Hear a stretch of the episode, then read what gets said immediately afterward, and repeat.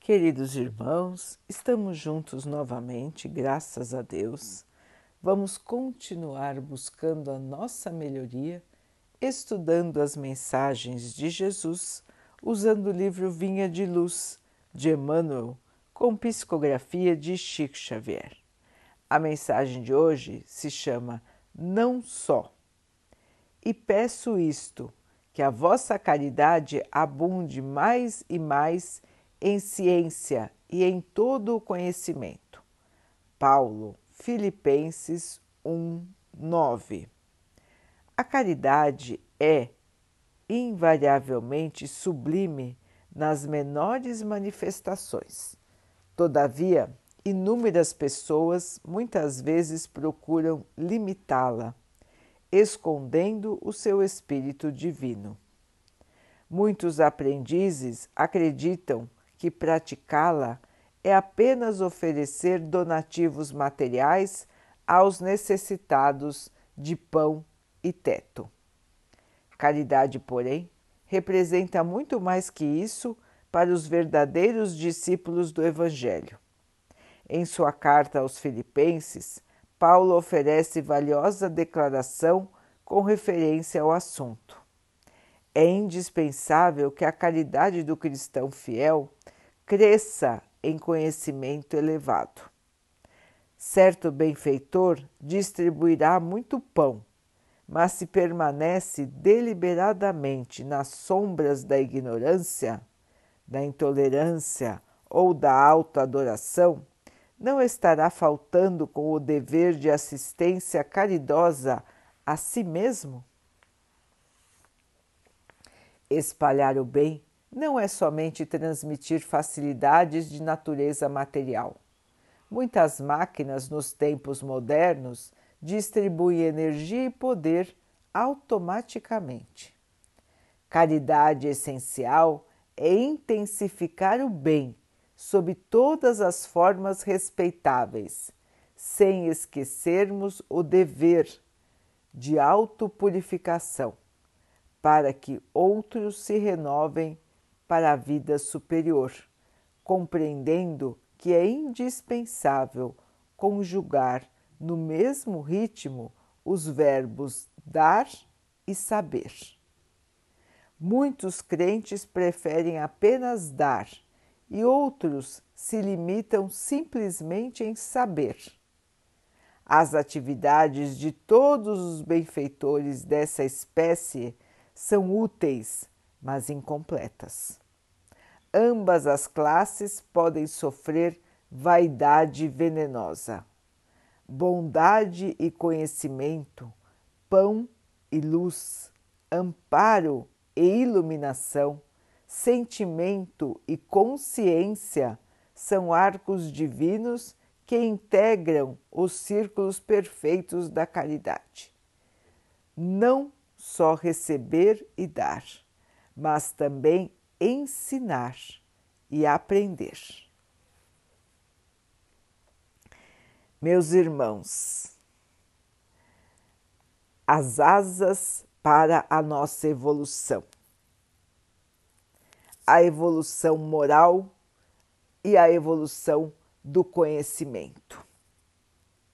Estaremos evoluindo moralmente quando assumirmos a caridade como maneira de viver, como filosofia de vida, e estaremos evoluindo no ponto de vista do conhecimento quando aprendermos sem parar sobre todos os aspectos do conhecimento.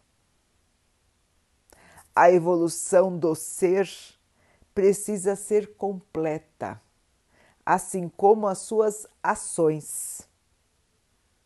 Muitos, como disse Emmanuel, interpretam as palavras de maneira um pouco distorcida, sem o seu sentido mais amplo, e muitas vezes distorcem o real significado. É fundamental, irmãos, que nós possamos lembrar das máximas do Cristo, da sua orientação, e que, com a interpretação do Espiritismo, possamos compreender exatamente o que elas queriam dizer e o que elas querem dizer até hoje para nós. Lembrando, irmãos, que a nossa vida é eterna. Somos espíritos imortais, estamos aqui na Terra de passagem e o objetivo maior de estarmos aqui é a nossa evolução espiritual é que possamos crescer em espírito, em luz, em paz, em evolução. É fundamental, então, irmãos, que possamos pensar em nossos passos, planejar os nossos passos e sempre estarmos verificando como está a nossa evolução, como está o nosso esforço em melhorar e buscarmos a avaliação verdadeira para que possamos buscar a evolução verdadeira.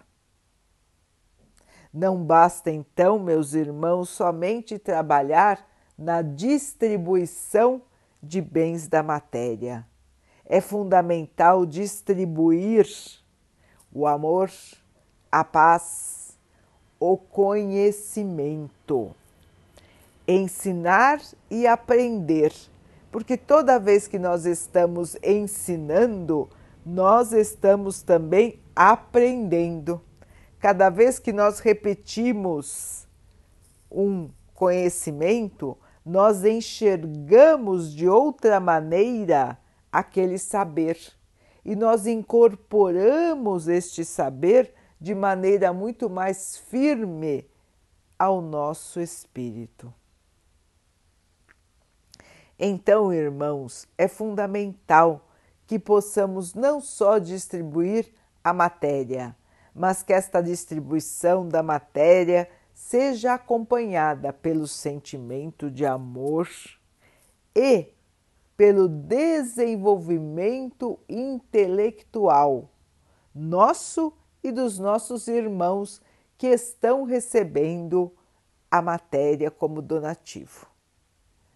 O aprendizado, a evolução é fundamental para todos os seres. E precisamos então, irmãos, prestar atenção nisso. Abrir a nossa mente e não fechar a nossa mente, limitando o nosso conhecimento, limitando a nossa aceitação. O verdadeiro cristão está sempre integrado ao seu tempo, está sempre buscando ir além em seu conhecimento, está sempre buscando entender de maneira mais profunda as ciências da vida e a própria espiritualidade. Estudar, estudar e estudar, irmãos. Assim deve ser nossa vida, não só o trabalho, não só a oração, mas o conhecimento que sempre deve ser renovado no nosso ser. Ficar sem observar o conhecimento nos limita e muitas vezes nos traz interpretações totalmente erradas da própria vida. Limitar o nosso conhecimento nos limita como seres imortais, nos faz estacionar a nossa evolução.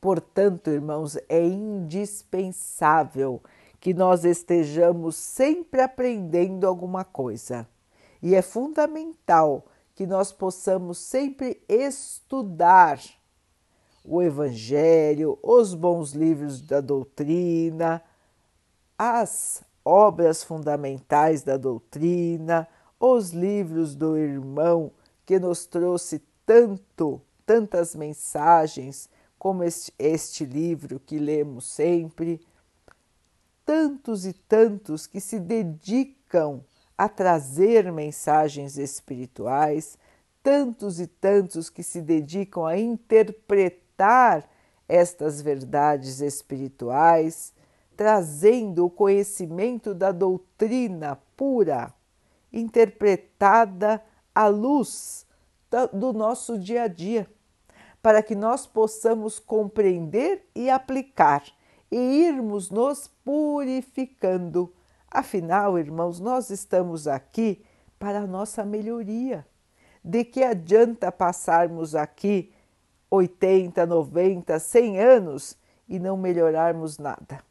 De que adianta, irmãos, vivermos por viver, sem as boas obras e sem a iluminação do nosso ser?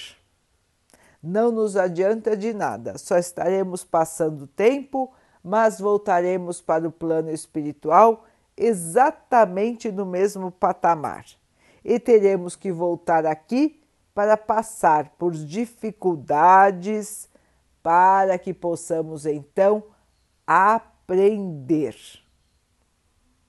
Assim, meus irmãos, vamos em frente, vamos buscando sempre o saber e o trabalhar no bem. Porque assim, irmãos, nós estaremos construindo verdadeiramente o nosso espírito evoluído. Vamos então orar juntos, irmãos, agradecendo ao Pai por tudo que somos, por tudo que temos e por todas as oportunidades que a vida nos traz para que possamos crescer e evoluir. Que o Pai esteja sempre nos fortalecendo, nos amparando para esta caminhada de crescimento.